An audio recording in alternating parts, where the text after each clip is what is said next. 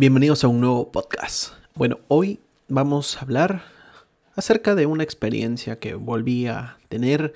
La vida me volvió a sacudir nuevamente. Hoy tuve muchos problemas. No personalmente, digamos, interpersonales. Digamos que más eh, problemas laborales, ¿no? Hoy ocurrieron una serie de sucesos donde tuve problemas con un servicio, tuve problemas con un cliente, eh, algunas eh, incongruencias con otro cliente. Pero esto justamente que me ha pasado eh, es algo interesante y quiero comentarles. Verán, cada vez que ustedes tengan un problema, algo que se interponga en su camino, algo que me está ayudando es escribirlo. Estoy haciendo una especie de diario donde estoy escribiendo, pues cada que me ocurre algo malo en la vida, que se va a llenar de muchas cosas, es escribirlo. ¿Por qué? Porque hace un tiempo vi algo muy interesante. Todos deberíamos escribir nuestro propio libro. ¿Qué quiere decir esto? Que mientras más adversidades tengas en la vida, más cosas te pasen, vas a tener una historia más interesante. Y todo esto deberías escribirlo. Al final de tu vida, o cuando seas mayor, pues tendrás un libro contando todas las experiencias malas que tuviste, que te pasaron o cosas buenas que pudiste escribir. Y sería un libro muy interesante, un libro acerca de tu vida que quizás pueda servir de inspiración para otras personas que pasen por esta situación tuya o se identifiquen con alguna anécdota que tú pudieras.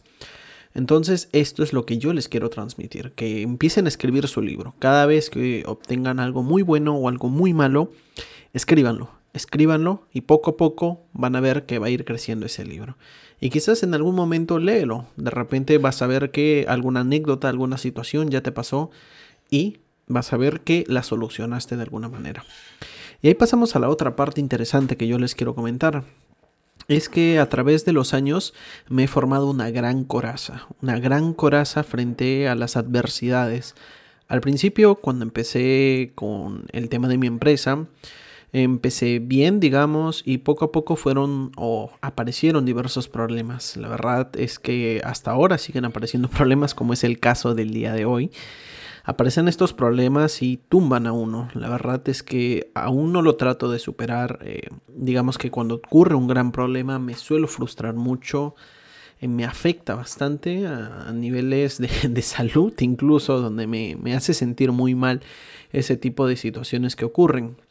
Sin embargo, luego se solucionan y bueno, queda ahí como una anécdota más. Pero algo que yo aprendí es a no frustrarme, a autocompadecerme, a decir, pobrecito, qué mal que me pasa esto, porque me pasan muchas cosas malas, me pasan muchas cosas, nada me sale del todo bien. Y pero no te autocompadezcas, no digas pobrecito, sino piensa en soluciones, piensa en qué puedo hacer frente a esta situación.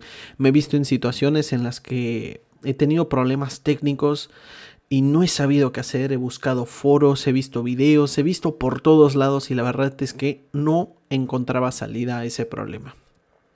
Pero al final del día siempre aparecía una solución. No sé cómo, no sé en qué momento pasa, pero siempre consigo solucionar el problema. Hasta el día de hoy no sé cuál es la fórmula o qué es lo que hago para que funcionen, pero logro solucionarlo. Después de mucho esfuerzo, después de probar muchas cosas, siempre logro solucionar los problemas.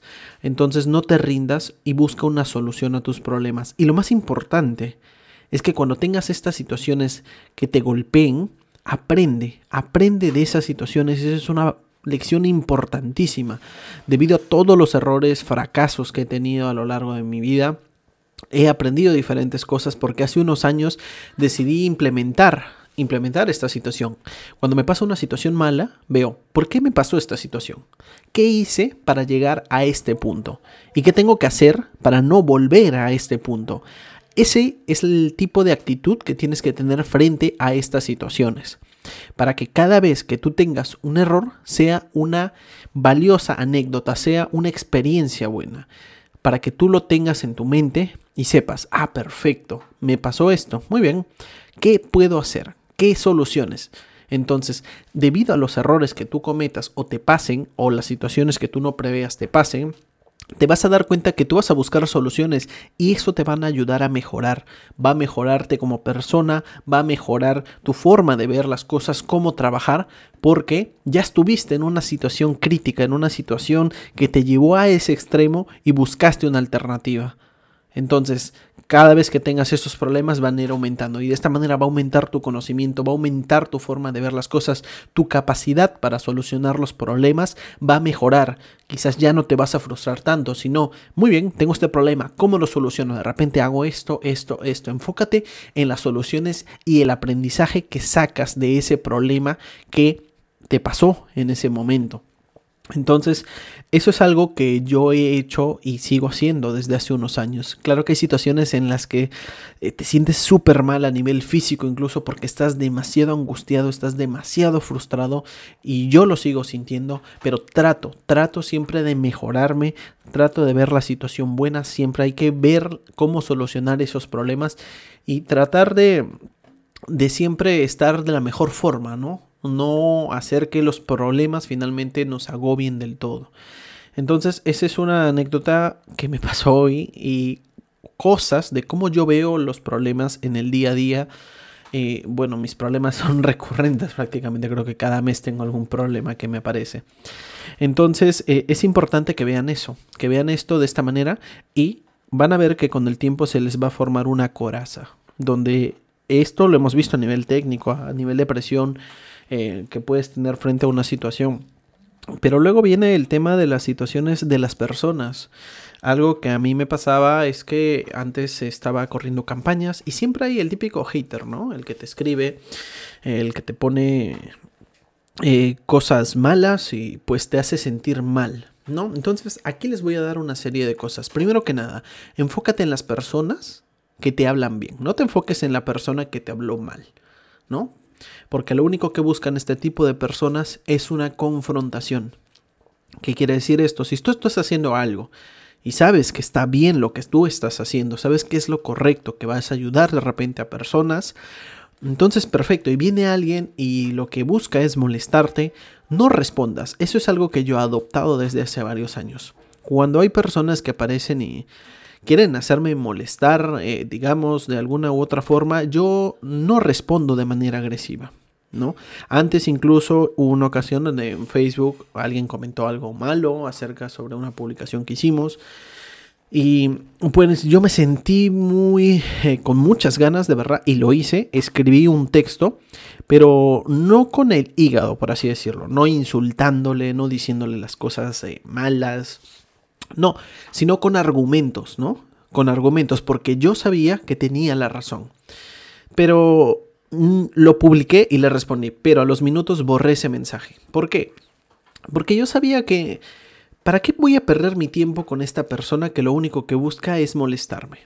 Entonces, al responder tú a personas que te molestan, lo único que haces es darle más cuerda, por así decirlo, a que sigan haciéndolo, a que sigan molestándole. La mejor carta o la mejor forma de deshacerte de, de personas que te molestan o que se meten contigo, y que yo lo aplico creo que desde siempre, es ignóralas. No les hagas caso, así de simple. No les des tu preciado tiempo. Ignora a ese tipo de personas. Entonces, eh, esto bromeo incluso con mi novia a veces, donde yo le digo, eh, bueno, ella es más normal, por decir una palabra. Eh, lo que sucede es que hay situaciones en las que me preguntan, oye, ¿qué pasará si un chico viene y me dice, oye, que estás guapa, que esto piropos? Usualmente las personas o los novios o novias, etcétera, que se ven en esa situación suelen enojarse y ir contra esa persona, oye, ¿qué te pasa? ¿Por qué te metes con mi novia, con mi novio? Y yo le he dicho hasta el cansancio que si esa situación se presenta, yo no haría nada, ni le diría nada, porque me baso nuevamente a la situación no te está tocando ni te está agrediendo, que eso ya, eso sí requiere una intervención.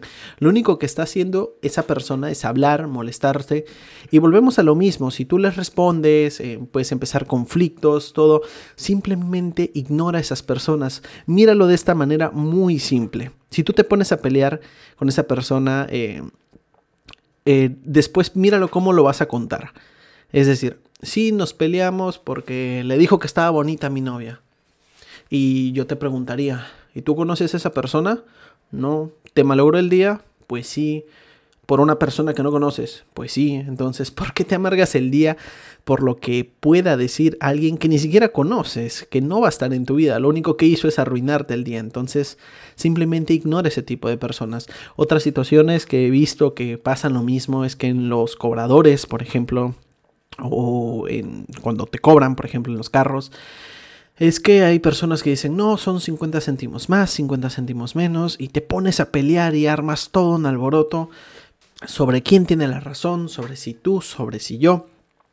Y al final del día tú puedes preguntar y cuando cuentes la anécdota, eh, ¿y qué hiciste? Ah, pues me peleé con el cobrador por el vuelto.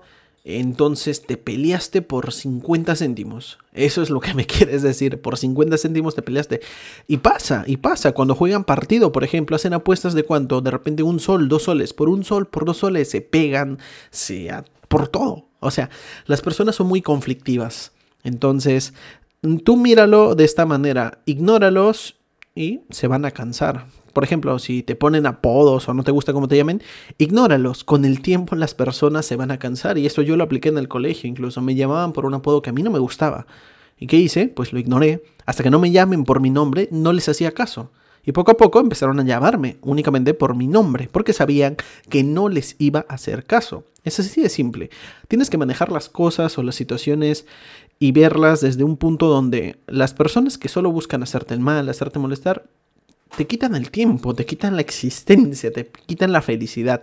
Solo buscan molestarte y arruinarte el día. Entonces no permitas que eso pase.